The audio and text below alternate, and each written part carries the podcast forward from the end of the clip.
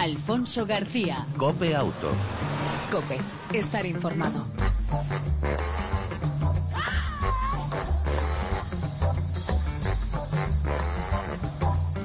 Hola, ¿qué tal? ¿Cómo estás? Bienvenido una semana más a este tiempo de radio dedicado al mundo del motor, tanto en las dos como en las cuatro ruedas. Te intentamos ofrecer información, actualidad, opinión y entretenimiento durante aproximadamente 35 minutos para no aburrirte. En el control técnico, Chechu eh, Martínez, al volante, el saludo y en el arranque de Alfonso García.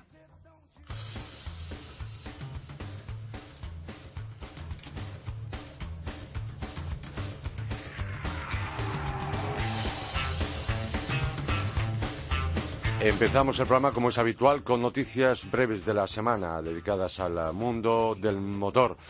Nuevo modo de conducción de los móviles en Estados Unidos. Eh, las autoridades, en concreto la Oficina Nacional de Seguridad en las autopistas de Estados Unidos, ha pedido a Apple y a Samsung que trabajen en un sistema que evite las distracciones al volante.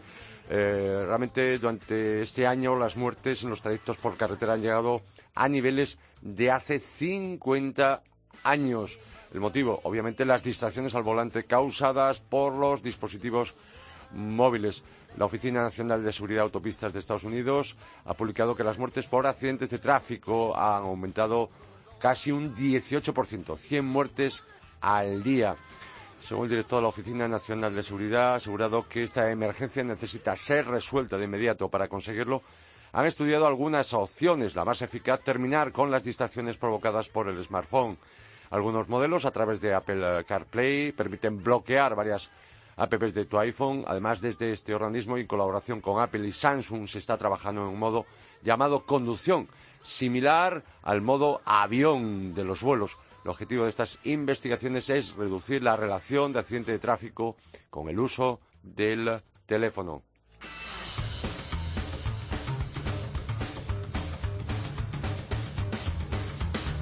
Y Ferrari que ha marcado un récord al subastar un La Ferrari por 6,5 millones de euros. Lo subastó el pasado fin de semana, 7 eh, millones de dólares, 6,5 millones de euros en una iniciativa destinada a ayudar en las tareas de reconstrucción tras el terremoto de este año en el centro de Italia. La subasta, explica la marca en sus notas, se celebró en colaboración con RM Sotheby's y la Fundación Nacional italoamericana de ayuda a las víctimas del terremoto. El precio alcanzado marca un récord y convierte este La Ferrari en el automóvil más caro del siglo XXI jamás vendido en una subasta. Lo recaudado, repito, eh, irá destinado a las tareas de reconstrucción en las áreas afectadas por el terremoto. La decisión de donar la Ferrari, eh, el La Ferrari de la colección propia de la compañía, fue anunciada el pasado 31 de agosto con ocasión de la cumbre bilateral que los eh, gobiernos italiano y alemán celebraron en la fábrica de Ferrari en Maranello.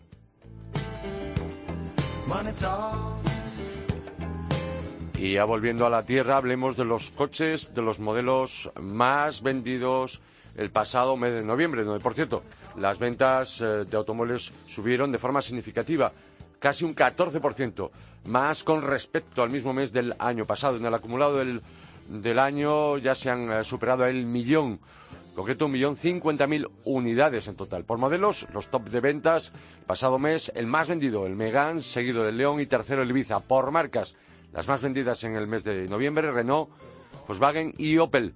Y por tipo de combustible, las diferencias se van acortando. En noviembre, 56,2% el diésel, 39,4% la gasolina y casi un 3% de híbridos y eléctricos. Pero lo curioso es que en el acumulado de los 11 meses de este año, las eh, proporciones son casi iguales. Eh, y por marcas, decir que el liderazgo, y a falta de un mes para que cerrara el año, eh, Opel es líder del mercado, por delante de Volkswagen y Renault, y por modelos, el modelo hasta el momento, y parece ser que va a ser así, más vendido en el año 2016 es el C4, seguido del León, y tercero el Seat Ibiza.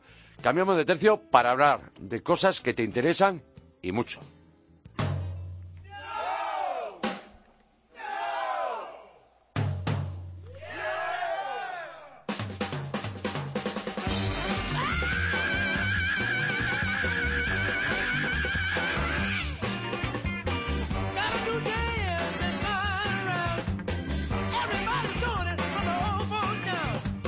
Digo, te interesan y mucho si eres habitual de Copiauto, porque como conductor, como usuario de vehículo a motor, repito, esto te interesa. Contamos una vez más con el que más sabe, con el defensor de los conductores, con Mario Arnaldo, presidente de Automovilistas Europeos Asociados. Muy buenas tardes, bienvenido a Copiauto. Muy buenas tardes, Alfonso, de estar con todos los... Para nosotros, para nosotros todo un placer, igualmente. Eh, Mario, en primer lugar, ¿qué son eso de los nuevos códigos del carnet de conducir? Yo no lo acabo de entender muy bien y tampoco sé el por qué. Bueno, pues fíjate, aunque tenemos unos carnets de conducir, modelo comunitario, que es tipo tarjeta, de los más antiguos casi no quedan, porque se han ido renovando, lo cierto es que en esa tarjeta ha tenido que comprimirse pues una cantidad de información enorme, eh, no solamente desde la fecha de caducidad, que a veces a muchos las que ya tenemos años nos cuesta ver qué fecha es la de expedición, pues lo cierto es que hay una serie de información que es necesario y que uno se pregunta para qué sirve. Bueno, lo cierto es que en el carnet de conducir hay una serie de códigos de nomenclatura que van a cambiar a partir de los permisos de conducir que se expidan eh, a partir del 1 de enero, del próximo 1 de enero de, este año que entra y lo que trata es de armonizar toda la información que se utiliza en la Unión Europea.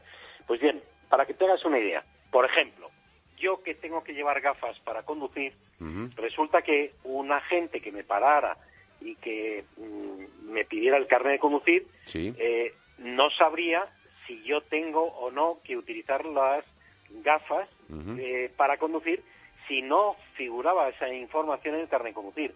Y en lugar de poner, tiene usted que llevar gafas correctoras, como se hacía antiguamente en esos carnets sábana, ahora pondrá un código que, que pone 01, corrección y protección de la visión a través de gafas o de otro tipo de limitaciones. Es decir, habrá unos códigos, unos números que estarán facilitando información sobre las adaptaciones o restricciones que pudieran tener los conductores y que afectan pues desde las eh, causas médicas, como decía, o para poder conducir, como gafas o tener una prótesis auditiva o, o prótesis, por ejemplo, eh, personas que le falta un miembro superior o inferior, toda esa información se lo dice, incluso la adaptación que tienen que llevar los vehículos, desde, por ejemplo, pedales de freno adaptado, en fin, todo tipo de adaptaciones. Pero también es una información que va a recoger las limitaciones que pueda tener un conductor. Piensa, por ejemplo, una persona que ha sufrido un infarto, que en la renovación del carnet dicen, mire, sí, usted no le impido el derecho a conducir, va a poder seguir conduciendo, pero usted tiene que eh, circular o tener limitada la velocidad o tiene usted que renovarlo en lugar de cada 10 años, cada menos tiempo. Hay aspectos, por ejemplo, te va a dar información si se trata de un duplicado, porque se te ha extraviado, si se trata de un carnet de conducir que está expedido por un canje de otro, por ejemplo, que yo hubiera obtenido en el extranjero, pues eh, lo canjeo cuando cambio la residencia y esa información nos lo va a poder indicar todo eso en unos códigos que vienen muy pequeñitos en el carnet de conducir. Mario, en cualquier caso, mm, para resumir, es un, conductor, un carnet de conducir más europeo, con más información, y todo aquel que quiera tener más detalle, obviamente puede entrar en vuestra página de automovilistas europeos asociados, que está más que detallado, ¿no? Sí, sí, vienen todos los códigos, tanto comunitarios como nacionales, donde vienen especificados cada uno. Si alguien ve en su carnet que dice, oiga, ¿y estos números qué significarán? Pues aquí puede ver el significado. Perfecto. Pasamos página. Eh, Mario, recordemos cuándo, porque muchos lo olvidamos, eh, cuándo prescriben las multas. Recientemente la justicia os ha dado la razón. Eh, Barcelona devolverá 3.000 euros por multas prescritas a un conductor, ¿no? Sí, sí. Mira, la prescripción, para muy brevemente explicárselo a los oyentes de Cope Auto, es una garantía, es algo que está, una garantía para el ciudadano para evitar que un expediente sancionador o una deuda pueda permanecer de por vida pendiente de cobro. esto tiene que dar seguridad, oiga, usted tiene que cobrar o tiene que mandar una deuda a incobrables porque no se puede cobrar. Pues bien, en materia de multas de tráfico, la ley cambió en el año 2010. Hasta entonces, las multas prescribían al año. Es decir, una sanción firme eh, eh, un ayuntamiento o tráfico, a través de Hacienda, tenía que ejecutarla, tenía que cobrarla incluso ejecutivamente a través de un embargo en el plazo de un año. Bien, esto hacía que muchas de las deudas tenían que cancelarse y de hecho en el último informe que mm, de la Dirección General de Tráfico eh, le dan un rapapolvo a tráfico diciendo que eh, están manteniendo deuda que tenía que estar cancelada y que la agencia tributaria le está diciendo anúlela, como el caso este de estas multas de Barcelona, que pretendía el Ayuntamiento de Barcelona cobrar a un conductor y le cobró mediante un embargo 3.000 euros que ahora tiene que devolverle porque mantuvo la deuda durante más tiempo del que permitía. Por tanto, la prescripción hasta el año 2010 las multas tenían que haberse cobrado en el plazo de un año. A partir del año 2010, y fue una reforma que inspiró Pérez Navarro, eh, quiso abreviar el procedimiento, pero aumentar el plazo para eh, que no prescribieran las multas, lo aumentaron a cuatro años, equiparándola con las deudas tributarias. Por tanto, ahora mismo, una vez firme una sanción, la Administración, en caso de multas de tráfico, puede reclamar una deuda como los impuestos, hasta cuatro años. Pero atención, no puede seguir manteniéndola y pretendiendo cobrar eh, indefinidamente porque las deudas o pasado ese plazo o se cancelan y se meten en la saca de incobrables o se tenían que haber cobrado ya mediante los procedimientos de apremio que tiene previsto cualquier administración. Mario, otra cuestión eh, y muy de actualidad. Eh, tu opinión sobre las medidas aplicadas en Madrid sobre las restricciones navideñas. Tanta polémica. ¿Cuál es la opinión como presidente de automovilistas europeos asociados? Pues yo creo que han sido precipitadas, improvisadas y falta de información. Creo que han creado un colapso circulatorio innecesario y en este sentido yo creo que está muy mal planteado. Eh, si se quiere hacer definitivamente, yo creo que hay que adoptar medidas. Eh, esa, como ha ocurrido en otras ciudades, Oxford Street, por ejemplo, es una ciudad que lleva mucho tiempo cerrada al tráfico privado, pero eh, es distinto. Y lo que yo sinceramente creo es que además el decreto de la concejal de movilidad del Ayuntamiento de Madrid ha sido muy confuso y sinceramente creo que va a tener más perjuicios que beneficios. Yo, sinceramente, incluso eh, componentes económicos a, automovilistas europeos asociados. A mí personalmente se han dirigido varias asociaciones de empresarios de garajes que fíjate que no tenemos, nosotros no defendemos sus intereses, pero sí veíamos que este tema, estas restricciones les iba a afectar negativamente a su negocio de empresa de empresas privadas. Yo sinceramente creo que mm, creo que hay que reducir, eh, sin duda, el uso del vehículo privado, pero desde luego esto, mm, la forma en que se ha hecho, no me parece que sea lo más adecuado y desde luego yo no puedo dar un aprobado a este gobierno con estas medidas. Mario, y por último, que me queda poco tiempo, eh, también se ha hablado, eh, porque aquí nos gusta copiar siempre lo bueno, legalmente podrían, podría un ayuntamiento como el de Barcelona, como el de Madrid, prohibir la circulación de los coches diésel? Yo entiendo que no. Y eso hay que tener mucho cuidado. Se pueden establecer determinadas restricciones, limitaciones, pero la prohibición con carácter general de un vehículo que está autorizado, que está homologado para circular, yo entiendo que esa medida municipal no lo podría adoptar y sería contraria al derecho comunitario. Fíjate que mm, si vehículo diésel, como se ha pretendido, eh, está autorizado y homologado. Las normas de homologación permiten la utilización y la circulación libre de esos vehículos. No hay ninguna restricción. Si se quiere hacer en el futuro habrá que cambiar la normativa comunitaria, pero desde luego un coche que está autorizado y la homologación no es más que la autorización de la Administración para que un vehículo pueda circular libremente, no lo puede limitar luego un ayuntamiento como se está anunciando que se pretende tanto en Madrid como en París como en México, ¿no? Pues Mario Arnaldo, presidente de Automovilistas Europeos Asociados, agradezco mucho que una vez más hayas atendido la llamada de Copiauto y hayas atendido sobre todo a las consultas y las dudas que tenemos todos aquellos que somos, que somos usuarios de vehículos a motor, sufridos usuarios de vehículos a motor. Pues para nosotros es un placer desde Automovilistas Europeos Asociados estar una semana más con todos los amigos de Cope Auto y contigo, Alfonso. Un fuerte abrazo, gracias. Igualmente. Alfonso García. Cope Auto. Cope, estar informado.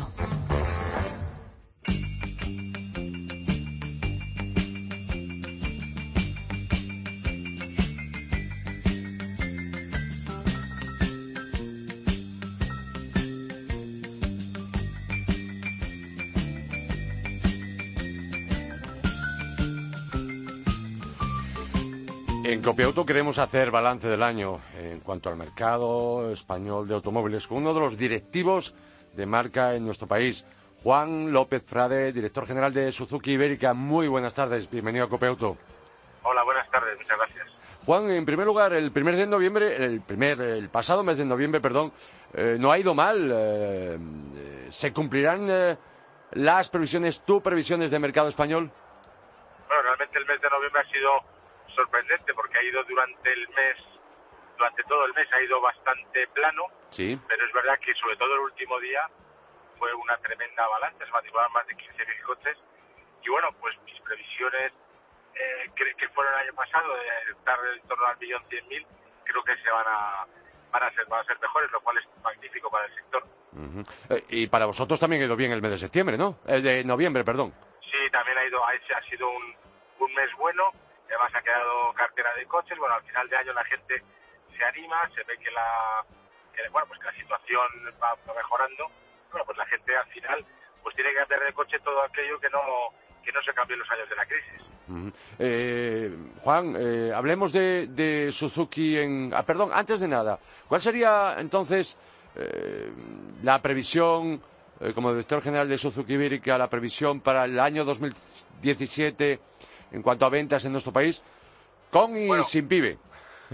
Sí, claro, aquí, hay que ver, eh, el, ahora mismo no tenemos plan PIBE y nada indica que vaya, que vaya a verlo. Ya veremos a ver qué pasa con los presupuestos del Estado, si van a meter una, un, incentivo a la, al achatarramiento de vehículos antiguos. eh, sin el plan PIBE, este año yo, yo calculo el año 2016 estaremos en torno al millón ciento cuarenta mil, una cosa así, y podemos tener creo que podemos tener un incremento en torno a un 3%, algo así. Estaremos rodando el para el año que viene el millón 160, 170. Mm. Eh, para Suzuki el próximo año, este año ha sido bueno, obviamente, además con novedades en el mercado y ha sido un año bueno. Ha sido, ha sido un buen año, está siendo un buen año y creemos que vamos a cerrar en torno a las 6.000 unidades. No era lo que, lo que queríamos, porque queríamos llegar a las 7.000, bueno, vamos a quedar un poco, un poco lejos, pero también es verdad que nos ha faltado pues cubrir toda la geografía española. Hay concesionarios que, que habíamos cerrado y que no, no, hemos podido abrir este año. Bueno, pero con, todo tal y como tenemos previsto el año que viene, sí podemos estar por encima de las 7.500 unidades. Y para ello, obviamente, con novedades que nos podrías adelantar, novedades que vais a lanzar en nuestro país el, este 2017. Sí, claro. Eh, nada más empezar el año, en el mes de febrero, vamos a lanzar al mercado el, el Suzuki, el nuevo Suzuki Ignis, un vehículo eh, urbano, pero a, su vez también es un vehículo campero, es un, digamos que, es un, un, inicio de un nuevo segmento, un segmento sub, pero pequeño. eh, luego en el mes de mayo saldrá al mercado el nuevo Suzuki Swift y en septiembre saldrá el, Suzuki Swift Sport, con un motor totalmente nuevo también para, para este coche totalmente deportivo. Y ya que hablamos de deporte, de motor Sport, eh, planes eh, de Suzuki Ibérica para 2017. Continúa la Copa Suzuki, décima edición ya, si no mal me equivoco, ¿no? Sí, efectivamente, llegamos a la décima edición de la Copa Suzuki. Repetimos otra vez, como no puede ser de otra manera, porque nos ha ido muy bien durante estos, eh, estos nueve años. Y, bueno, pues seguiremos con en torno a 14, 15, 15 coches confirmados y luego tendremos el equipo oficial con tres coches. Vamos a mantener la nueva estructura del equipo oficial que hemos tenido en este, en este año 2016, con dos coches nuevos, que está uno de, uno de ellos ya ha salido a, a los tramos este en esta temporada, y vamos a hacer otro coche igual para, para tener dos coches realmente competitivos. Y bueno, igual pensar en ganar el Campeonato de España es un poco, será un poco presuntuoso, pero bueno, sí estar ahí dando guerra y estar para cuando otros fallen. Por lo tanto, en ese equipo Suzuki eh, Repsol, tres coches oficiales, eh, dos en ese más el 1006, ¿no? Eso es, efectivamente. El 1006 en principio estaría eh, conducido por, por Adrián Díaz, que este año ha sido campeón de las dos ruedas motrices con, Suzuki, y los otros dos, pues uno para Gorka Enchuste y otro para Joan Piñes. Por cierto, aprovechamos para darte una vez más la enhorabuena por esa victoria en la categoría de dos ruedas motrices en el Campeonato de España de rallies de asfalto. ¿Algo más que apuntar, Juan? Sí, perdón. No, no, nada más, únicamente eso, que, que nosotros, la actividad de motorsport es muy importante. Es verdad que con la, con, con, bueno, pues con la mejora de la situación comentaba antes, hay más alegría. Este año ya se ha notado que ha habido muchas más inscripciones en los rallies, que la gente está apostando y falta pues que las marcas vean la rentabilidad como la vemos nosotros, que es cada impalpable. Ya lo creo, porque además el Campeonato de España de rallies de asfalto, como el de tierra, siguen atrayendo muchísima afición en nuestro país al, de, al, motor competición y muy en particular creo que a los rallies más que a los circuitos, ¿no? Efectivamente. Hay que tener en cuenta que en los rallies, en un rally eh, que es Campeonato de España, pues puede haber entre 60 y 80 mil personas, depende de los rallies. Y entonces, bueno, pues eso es como casi llenar un Bernabéu. Es, es algo genial poder tener toda esta gente en, en las cunetas, que al fin y al cabo lo que ven es pues los coches de tu marca pasar. Entonces, pues ven los 15 de la Copa, más los tres oficiales, bueno, pues al final es una, es una delicia. Juan López Frade, director general de Suzuki Ibérica, gracias por atender la llamada de Copia Auto. A ti y a todo el equipo, a todo el personal que compone Suzuki Ibérica, eh, enhorabuena por lo conseguido este año y lo mejor para el 2017. Muchísimas gracias igualmente. Un abrazo, un saludo, chao. Un abrazo,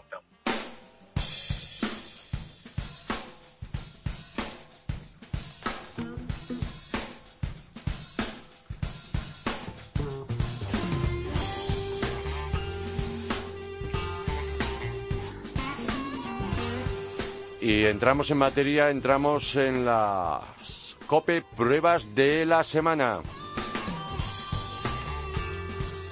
Para ti, en esta edición número 195, tenemos dos pruebas que te van a interesar. La primera, el BMW Serie 2 Active Tourer, el 225 XE automático, 5 plazas, que eh, es el único monovolumen, hemos probado, es el único monovolumen híbrido enchufable que utiliza un motor de tres cilindros turbo gasolina con otro motor eléctrico que va en el eje trasero, en total 224 caballos. Además cuenta con tracción integral 4x4 y se puede enchufar, eh, lo que permite una autonomía 100% eléctrica de 30 kilómetros, gracias a una recarga de 3 horas con enchufe convencional, enchufe doméstico. El 225 XE híbrido cuenta con tres modos de funcionamiento que podemos elegir por medio de botón. El Auto E-Drive, el híbrido, velocidad máxima 80 km por hora en eléctrico. El segundo modo es el Max E-Drive, eléctrico pero con velocidad máxima limitada hasta 125 km hora. Y por último, el Safe Battery, en modo híbrido para eh, salvar la batería, conservándola y recargándola, y recargándola perdón, de paso para así luego poderlo utilizar en recorrido urbano. También podemos elegir el modo de, y estilo de conducción, Sport, Comfort y EcoPro. En esta última se activa la conducción llamada a vela. El, eh, el, coche va en punto muerto y motor apagado. No consumimos. Fantástico para llanear. Eh, decir por otra parte que es algo pesado, casi 1800 kilos, pero tiene buenas prestaciones de GTI. Y su consumo medio en ciudad está en torno a los 10, a los 7, perdón, a los 7 litros de gasolina pero que en los primeros kilómetros en modo eléctrico puede bajar a los 4 litros. En conclusión, consume un poco más que un diésel, en torno a 2 litros más. Eso sí, está exento de pagar el aparcamiento, por ejemplo, eh, regulado de la hora en muchas de las ciudades, incluida la capital de España, y, eh, por supuesto, puede ser utilizado en esas posibles restricciones de tráfico cuando la contaminación así lo requiera. Eh, puede circular, obviamente, en esas condiciones eh, sin ningún tipo de restricción. Repito, el 225XE eh, no es barato, su tecnología hay que decir que es cara, cuesta casi, eh, precio tarifa, casi 40.000 euros, pero con descuento Movea, a primeros de año se quedará con un descuento de 5.500 euros. Sale un poco más caro que la versión 10, el 220D de 190 caballos. Interesante si tu trayecto es diario, es de menos de 100 kilómetros y tienes de dónde enchufar en carretera, en viaje, su autonomía, al ser el depósito un poco más pequeño, se limita. Y de la COPE prueba del BMW Serie 2 Active Tourer 225 XE híbrido al Citroën C3 PureTech 110. Hemos probado la versión de gasolina más potente con motor tricilíndrico, tres cilindros como la anterior de 1,2 litros, con cambio manual de 5 velocidades, Tercera generación del popular y urbano C3, diferente, moderna, distinta. Ahora se puede personalizar hasta 36 eh, variantes eh, de colores eh, que se pueden combinar con nueve colores de carrocería y con tres de techo. Y con los airbag, esas protecciones de goma que llaman laterales que ya estrenara el Cactus. También el interior es colorista y a combinar y siempre con pantalla táctil de 7 pulgadas. Además de la cámara delantera, que es novedad mundial. Me ha sorprendido sobre todo la buena insonorización, mm, pero y por contra algunos plásticos se podrían eh, mejorar. También mejora su capacidad, su espacio interior con respecto al anterior C3, incluso el maletero hasta los 320 litros. El Citroën C3 en marcha, prima confort, buena asistencia de dirección para moverse en ciudad, como el radio giro en carretera, tiene un comportamiento noble, cómodo y firme. El eh, motor de 110 caballos de gasolina que hemos probado en este modelo nos parece el más idóneo para hacer carretera y ciudad, con fuerza y potencia unido a unos consumos contenidos. Ciudad de media, 6,5 litros eh, eh, en carretera, en torno a unos 5 litros de gasolina. Tiene un litro más de media que el diésel de 100 caballos. Y por último decir que el precio, siempre damos aquí los precios sin descuentos, sin ofertas, eh, sin plan pibes, que ahora por cierto no hay, pero su precio de tarifa de este Citroën C3 Puretech 110 caballos gasolina parte desde los 14.900 euros. Y hasta aquí las copre-pruebas de la semana y nos vamos.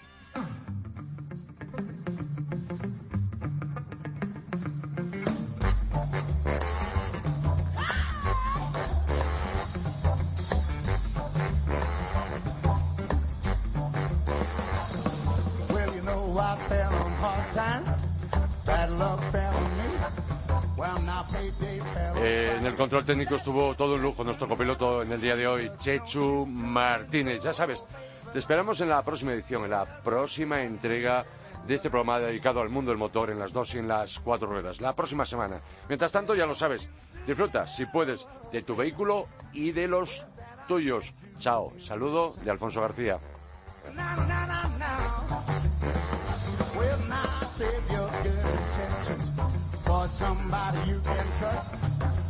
Once you hand it over, you know you won't see me. So don't you